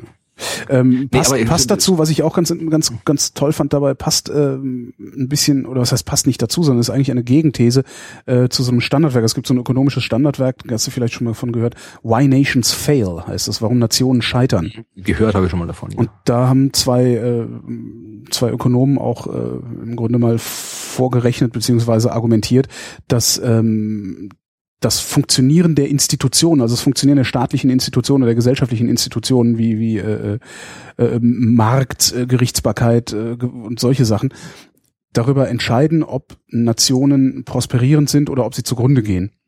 Äh, und wenn diese beiden Forscher mit ihrer Temperaturtheorie recht haben sollten, dann erweitern sie zumindest dieses Why Nations Fail Ding. Also weil ja, es, ist, es irritiert mich halt so, dass halt quasi, dass da irgendwie sowas extrem komplexes wie Wirtschaftswachstum, was ja wirklich von so vielen verschiedenen Faktoren abhängen sollte eigentlich, mhm. dann halt wieder auf so einen, einzigen Faktor Temperatur zurückgeführt wird. Das kommt mir alles mal ein bisschen, ein bisschen immer irgendwie komisch vor. Also ich behaupte jetzt nicht, dass es nicht stimmen kann, aber es ist halt irgendwie, ich weiß nicht, wenn ich sage, die Temperatur bestimmt die Wirtschaft halt aus, das, das, ich weiß nicht, das, das finde ich immer, immer ein bisschen skeptisch. Mhm. Wahrscheinlich zu Recht, ja. Hast schon. Ja, stimmt schon. Aber Egal. Vielleicht, ja, vielleicht, vielleicht lassen wir das ganze, den ganzen Kram mit, mit, mit Berechnen und so weiter sowieso bald bleiben und lassen das Computer machen, denn äh, in Linz an der äh, am Research Institute for Symbolic Computation, Johannes, Symbolic Computation? Ja, der Johannes Kepler Universität, äh, da hat jemand im, äh, wie heißt der, habe ich gerade vergessen, Bruno Buchberger. Äh, der hat, äh, Bruno Buchberger hat da eben so ein äh, Software geschrieben, das äh, Theorema heißt es, oder mit dem man eben Mathematik treiben kann. Also man ist jetzt nicht neu, es gibt also Mathematik-Software, nicht, wirst du vermutlich in deiner Arbeit irgendwo bis jetzt noch nicht so be benutzt haben, hm, also wie Mathematica und Maple und sowas. Das sind halt so, so äh, Software im Prinzip, die dir halt hilft, Mathematik zu machen. Ja, also da kannst du halt irgendwie, äh, wenn du das irgendwie, weiß ich, eine Funktion integrieren oder differenzieren willst oder sonst irgendwas, das musst du dann irgendwie nicht alles, äh, das tippst halt irgendwie ein, du kannst irgendwie äh, Brüche vereinfachen, du kannst irgendwie welche riesigen Polynome miteinander multiplizieren, also alles halt das hilft halt einfach dabei, Mathematik zu machen. Äh, sowas gibt schon lange und äh, es, du kannst damit aber auch richtig so halt äh, nicht nur Mathematik im Sinne von Rechnen machen, sondern auch wirklich Mathematik im Sinne von halt jetzt ist also Symbole manipulieren. Also das heißt, die die die Mathematik als Wissenschaft auf der Uni ist ja selten Rechnen, sondern wirklich halt äh, so halt logische Manipulation von von Symbolen. Und das kann können solche Software eben auch und äh, Buchberger hat da eben anscheinend jetzt probiert, wirklich so eine, so eine äh, Software zu schreiben, die wirklich selbst äh, mathematische Sätze beweisen kann. Ja, also denen halt irgendwas sagt. Jeden beliebigen. Nicht jeden beliebigen, also gut, ich weiß, man weiß, was die dann irgendwie später mal kann, aber das ist halt wirklich, es gibt ja schon, schon, schon, äh, gab es schon seit längeren so Computerbeweise, ja, also wo man halt irgendwie wirklich, äh, wo die Mathematiker immer ein bisschen skeptisch sind, wenn irgendwie Computer verwendet werden, um irgendwas zu beweisen, weil natürlich dann die Frage ist, wer kann es überprüfen? Wenn da gab es zum Beispiel die Geschichte vom Vier-Farben-Theorem kennst. Nee. Das ist eine ziemlich schöne Geschichte. Das ist eine von diesen schönen klassischen mathematischen Be Beweisen. Es geht um den, das klassische Problem. Äh, du hast eine Landkarte und auf der Landkarte sind Länder drauf. Die können irgendwie beliebig sein. Ja? Also beliebige Länder mit beliebigen Grenzen. Kann das mhm. irgendwie ein Land sein, das ist irgendwie ringförmig und in der Mitte ist noch ein Land. Sonst du kannst irgendwie halt Grenzen. Und die Frage ist, wie viele Farben brauchst du, um diese äh, Länder anzumalen, sodass benachbarte Länder nicht die gleiche Farbe haben? Wie viele Farben brauchst du äh, äh, maximal, um das zu machen? Ja, äh. Also die, der, der Name Vier-Farben-Theorem Ach so, ja, ein bisschen Hinweis. Also das, man hat, sind man hat, vier? richtig, ja. Also man wusste halt, drei sind zu wenig. Äh, man wusste, mit fünf geht's auf jeden Fall, aber die Frage war, reichen halt auch vier. Mhm. Und das war halt wirklich so, so ein klassisches, klassisches Beweis, weil wirklich sich, was ist halt ein bisschen so ein Problem, das kannst du wirklich äh, schon in der Schule verstehen, wenn du Lust hast, ja. Äh, verstehst als, als Schüler, verstehst du, wie das Problem ist. Und äh, das heißt, das ist ein Problem, wo halt sich sehr viele dran versucht haben, es zu beweisen mhm. und was halt sehr lange gescheitert ist. Und dann sind halt ein paar Mathematiker draufgekommen, dass es äh, nicht äh, unendlich viele Möglichkeiten gibt, so eine Landkarte zu machen, sondern halt sehr, sehr, sehr, sehr, sehr viele Möglichkeiten, die man aber in endlich viele Gruppen einteilen kann. Ja? Das heißt, du kannst äh, alle möglichen äh, Konfigurationen von Ländern auf Landkarten in äh, verschiedene Gruppen einteilen und diese Zahl der Gruppen ist nicht unendlich groß. Zwar wahnsinnig groß, so groß, dass irgendwie ein normaler menschlicher Mathematiker da niemals irgendwie durchkäme, das sich alles anzuschauen, aber ein Computer. Das heißt, die haben halt einfach einen Computer genommen und der hat der Reihe nach alle Gruppen durchprobiert. Mhm. Und hat gezeigt, ja, bei allen paar reichen vier Farben. Und damit war der der äh, Beweis äh, der Satz bewiesen. Und das war halt äh, einerseits natürlich schön für die Mathematiker weil die halt den Beweis gehabt haben was das jetzt so stimmt. Andererseits waren die wahnsinnig frustriert weil du aus so einem Beweis halt absolut keine irgendwie neue Erkenntnis gewinnst außer dass es eben so ist wie es ist. Mhm. also es ist halt irgendwie kein normalerweise möchten Mathematik da haben wir auch schon mal drüber geredet Mathematik ist ja was was auch sehr streng mit mit mit Schönheit mit Eleganz zu ja. tun hat. Und Mathematiker wollen halt gerne wirklich einen eleganten Beweis sehen. So die guter Beweis ist auch ein, ein, schöner Beweis, wo man irgendwie auch noch, noch mehr draus lernt als nur das, was er bewiesen hat, weil man eben eine neue Methode gefunden hat, eine neue unterwegs irgendwas Neues entdeckt hat und deshalb ist dieser, dieser Computerbeweis hat das eben nicht und auch andere rauffolgende Computerbeweise waren eben genauso. Das war dann wirklich alles, äh, wo halt der Computer Sachen gemacht hat, die halt irgendwie äh, wo, der, wo ein Mensch gar nicht die Möglichkeit hätte, das irgendwie in seinem normalen Leben alles zu überprüfen, wo man dann irgendwie einen anderen Computer nehmen muss, um das, das überprüfen zu lassen.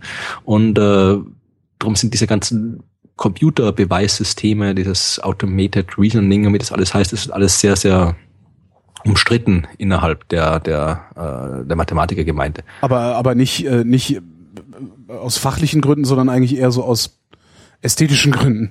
Ja, auch aus fachlichen Gründen, weil es, wie gesagt, wenn man, wenn du irgendwie ein Schillerfest, ich weiß jetzt nicht mehr, welche Geschichte das war, welcher Satz das war, auch irgendwie so ein mathematischer Satz, der lange unbewiesen war, und dann hat das mit dem Computer gemacht und wenn du den Computerbeweis ausdrucken würdest, dann wäre das irgendwie so von der Datenmenge her, als würdest du Wikipedia ausdrücken, oh. drucken. Und das heißt, wenn du das quasi jetzt über, du musst ja irgendwie, kann ja durchaus sein, dass man Fehler macht, ja, auch ein Computer kann Fehler machen, weil da irgendwie falsche Annahmen drinstecken und mhm. theoretisch, musst du mit dem Beweis stimmt, musst du den prüfen. Das heißt, da muss jetzt ein Mathematiker hinsetzen, theoretisch, und die Wikipedia lesen. Oder du baust Deep Thought und lässt es nachrechnen. Genau, das wird ja, halt ja, ja. macht man einen anderen Computer, der das, der das, der das nachrechnet. Aber die Frage ist, ja, das ist halt die Frage, kann man, kann man dann den Computern insofern vertrauen? Ja.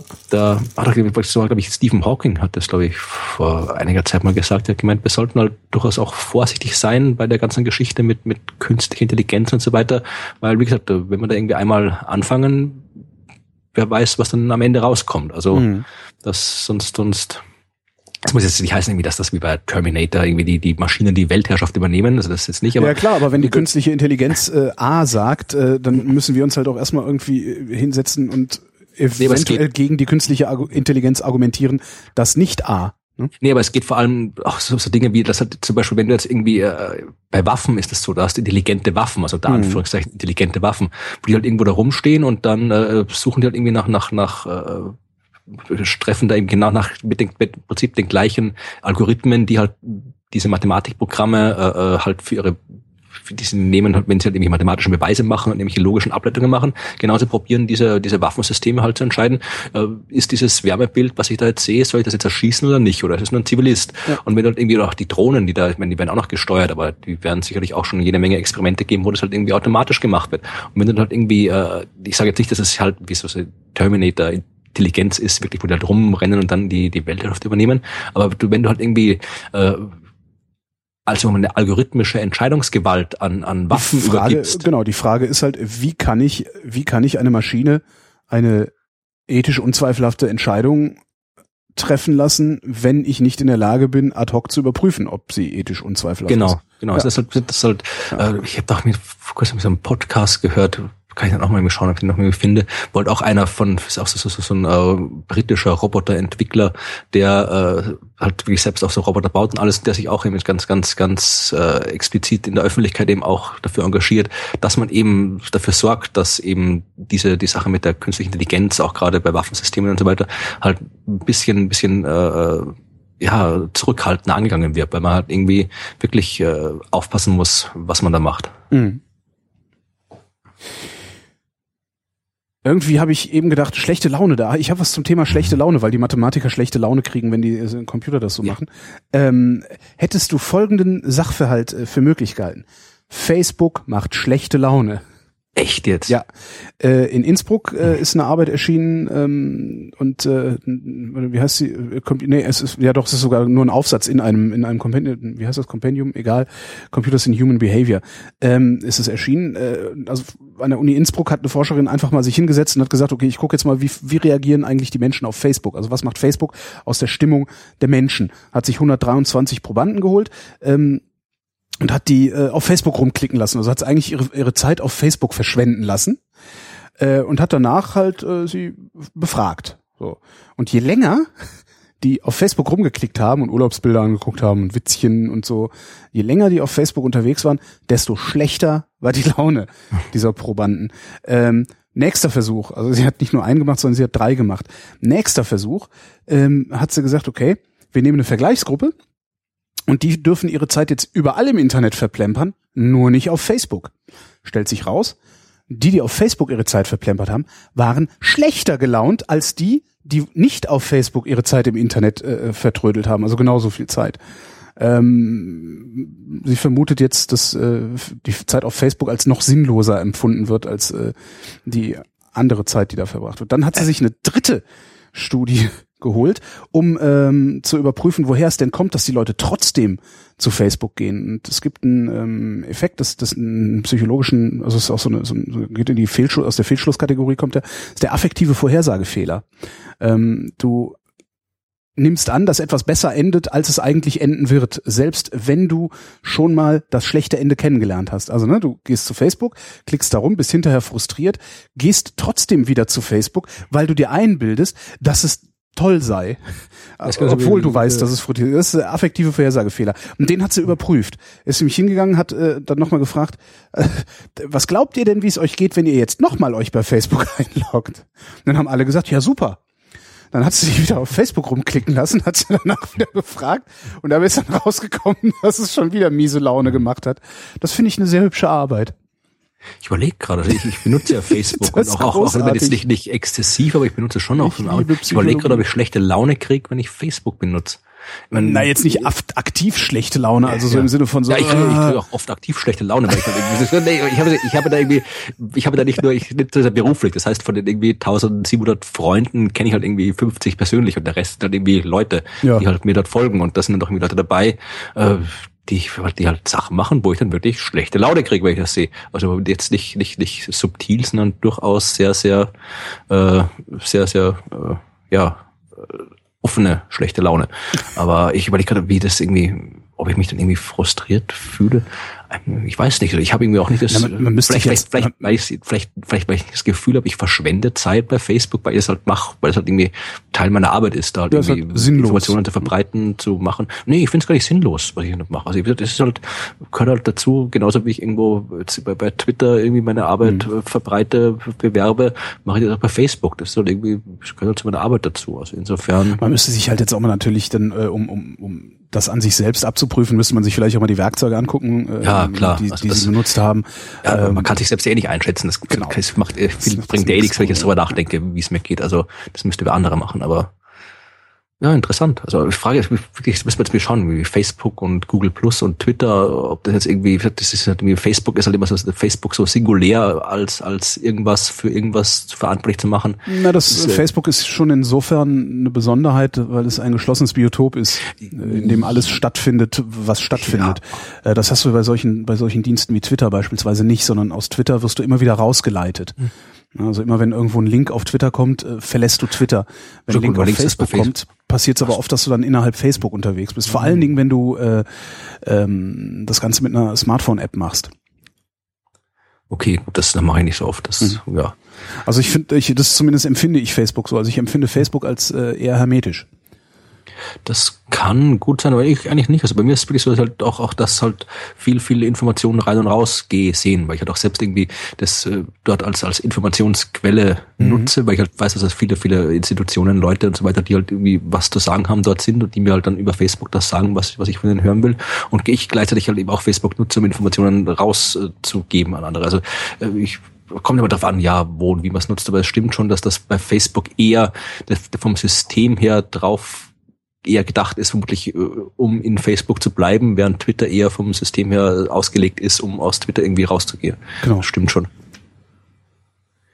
Ja, sind wir schon bei dem beim, beim Scheiß der Woche? Äh, wenn du magst. Ansonsten hätte ich noch äh, auch noch eine, eine wichtige Nachricht für unsere Drogenfreunde äh, im Angebot. Dann macht erst die Drogenfrage, okay. dann passt meine Überleitung noch besser dazu. Äh, okay, äh, super. Warte, habe ich vielleicht noch irgendwas? Ich habe noch mehr übrig, aber gut. Also ich mach mal, also äh, äh, liebe Drogenfreunde, äh, gute Nachrichten für euch.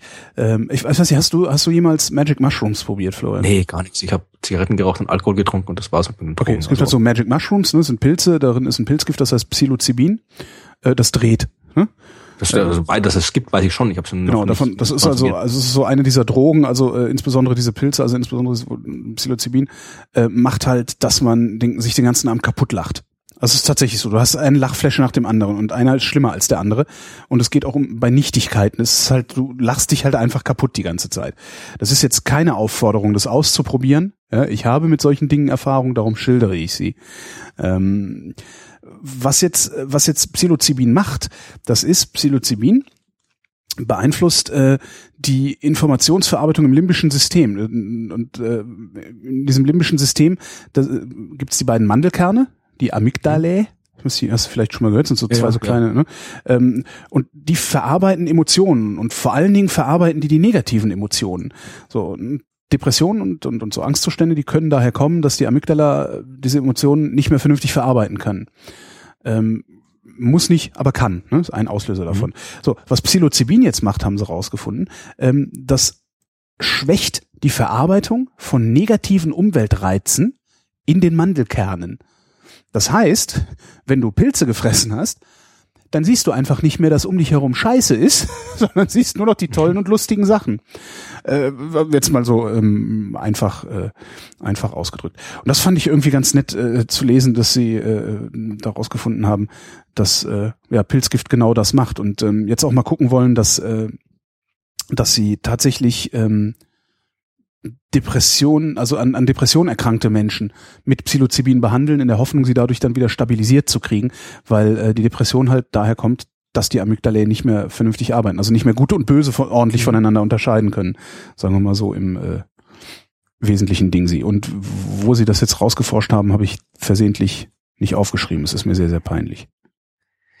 Ja, also man kann sagen, dass das äh, äh Drogen die Sinne verwirren. Und äh, da, Aber im positiven Sinne. Oder im negativen, je nachdem. Ja, also in dem Fall Zivil nicht. Ja. Ja, es kommt darauf an, wenn du halt irgendwie, wenn es gerade vielleicht gerade wichtig wäre für dich, den Scheiß um dich rum zu sehen äh, und du ihn nicht siehst, dann kann es auch eine negative Folge haben. Aber das, das stimmt auch. Ja. Wie Fluchtreflex, wozu? Ja. Okay. Also ich, ich, äh, was ich wollte es eigentlich nur als Überleitung nehmen, um Bitte? über den stark verwirrten Akademiker äh, zu sprechen. Stark verwirrter Akademiker. Ja, äh, es geht um, es geht darum, dass äh, ich dachte, ich mache den Scheiß der Woche diesmal jetzt ein bisschen äh, politisch, weil ja Bitte? nächste Woche Wahlen sind. Äh, also äh, geht um Bruno Kreisky, was mhm. jemand in Deutschland kennt. Ein österreichischer irgendwas, ja, also man kennt den Namen. Ja, also nicht sogar mal Präsident bei euch oder sowas? Präsident, der Bundeskanzler, also war Bundeskanzler. so einer von diesen großen, äh, wie, wie, wie großen sozialistischen Politikern und sozialdemokratischen Politikern, die auch irgendwie in den 70er, 80er Jahren irgendwie jahrelang, jahrzehntelang, nicht Jahrzehnte, also sehr lange Zeit, äh, Österreich allein regiert hat mit der äh, sozialdemokratischen Partei, also auch zur gleichen Zeit wie, wie, wie ist der Schwede Olaf äh, Palme, genau, und dann Helmut Schmidt, war das der Sozialist ja. in Deutschland? Ja, genau. Also er war halt einer zu der Zeit einer von diesen großen äh, sozialdemokratischen Politikern in Europa. Mhm. Halt wichtig in Österreich. Und der hing halt natürlich als Bild auch in der, im Landtagsclub der SPÖ in Oberösterreich. Mhm. Und da wurde dieses Bild gestohlen von Bruno Kreisky. äh, und hat das irgendwie von der Überwachungskamera gefunden und irgendwie so, so ein älterer Herr, der das irgendwie mitten, hat es einfach mitgenommen und ist gegangen damit, ja. Es ist nicht so, dass es irgendwie wahnsinnig großer Kunstschatz war oder sowas, ja. Das hing halt einfach da, war halt irgendwie von, schon von, von einem, ich weiß gar nicht, wie der Maler heißt, aber es war jetzt nicht so, äh, Werner Horvath, aber kein, hat, hat ein paar hundert Euro gekostet, glaube ich, das Bild. Ja, also jetzt nichts, was man ziemlich großartig mit, mit Sicherheit äh, Ding schüttet. Also der ist einfach hingegangen, hat das Bild genommen und ist rausgegangen. Und dann haben die natürlich irgendwie probiert rauszufinden, wer das war. Und irgendwann hat, der, das hat er sich äh, gestellt. Äh, dieser stark verwirrte Akademiker, Doppeldoktor, Name von der Redaktion geändert, äh, der hat also das Bild irgendwo in Fluss geworfen, weil nämlich äh, das Bild äh, von bösen Schwingungen erfüllt war. Und er wollte das entsorgen, äh, weil er die SPÖ von diesem Fluch, äh, der auf dem Bild lag, erlösen wollte.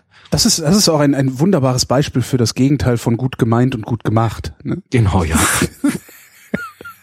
Weißt du, was echt voll, was, was, was verwirrt muss das sein, ob da irgendwie, dass irgendwie die, die Parteizentrale von der SPÖ von einem Fluch äh, besetzt ist, der im Bild von Bruno Kreisky lebt und dann muss das Bild klauen und in den Fluss werfen, damit dann die Partei wieder gewählt wird bei der Wahl. Also das, das, das, das keine Ahnung, was der genommen hat, aber äh, das fand ich jeweils ganz nett, die, die, die Meldung.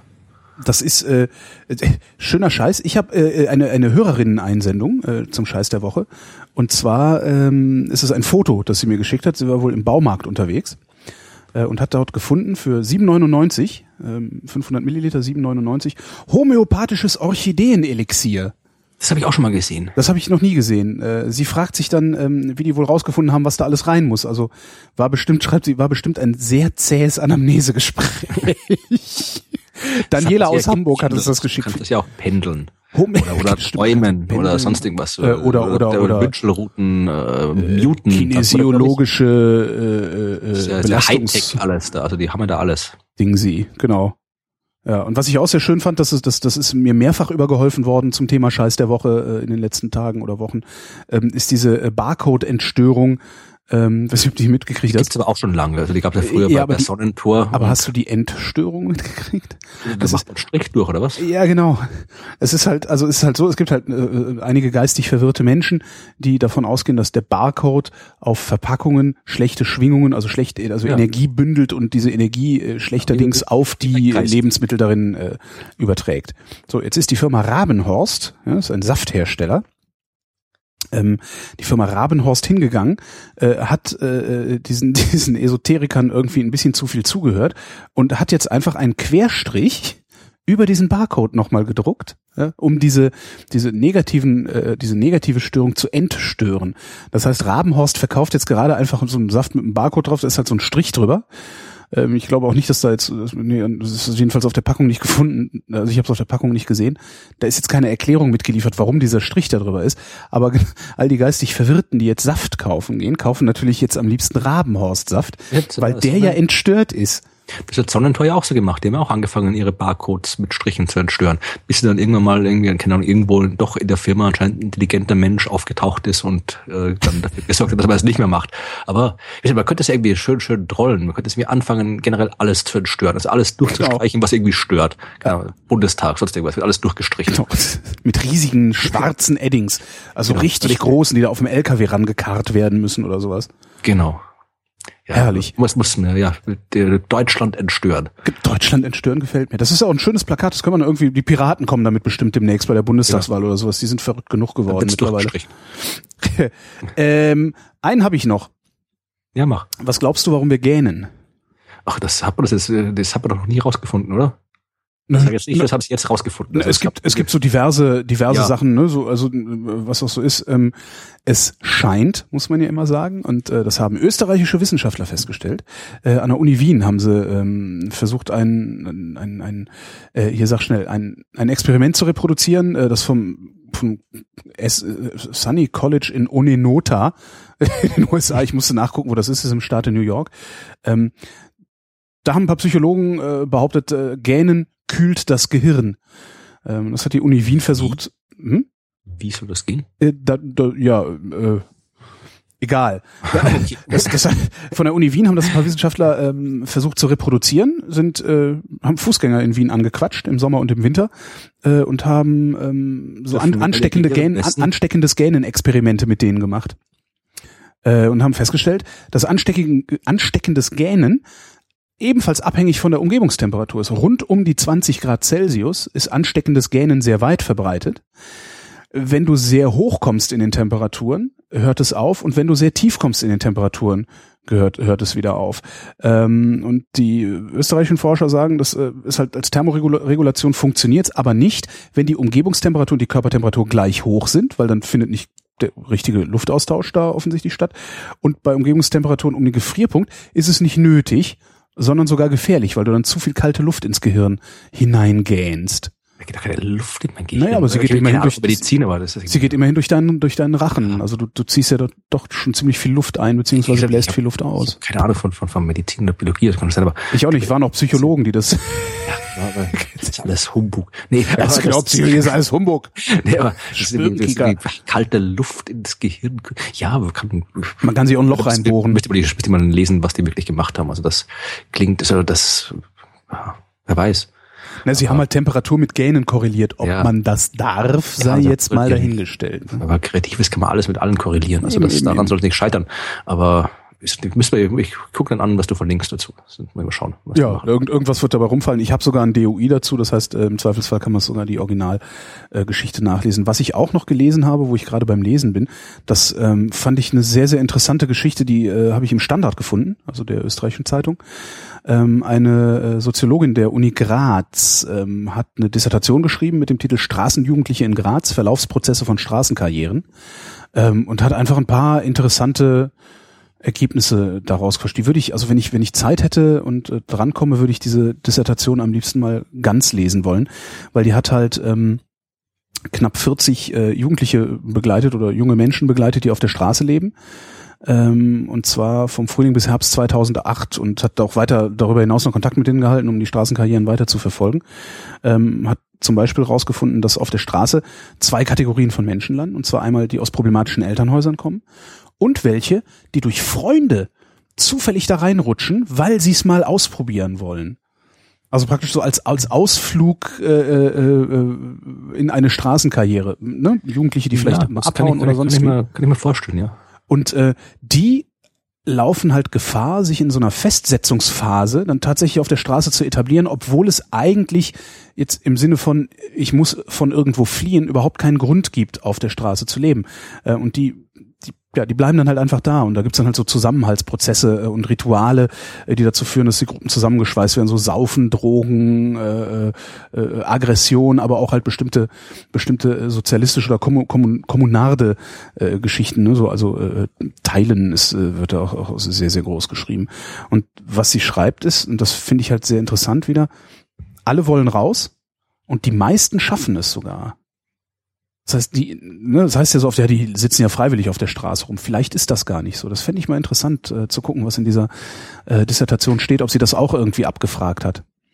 Also ob die da freiwillig sitzen mhm. oder ob sie gezwungenermaßen da sitzen. Ja.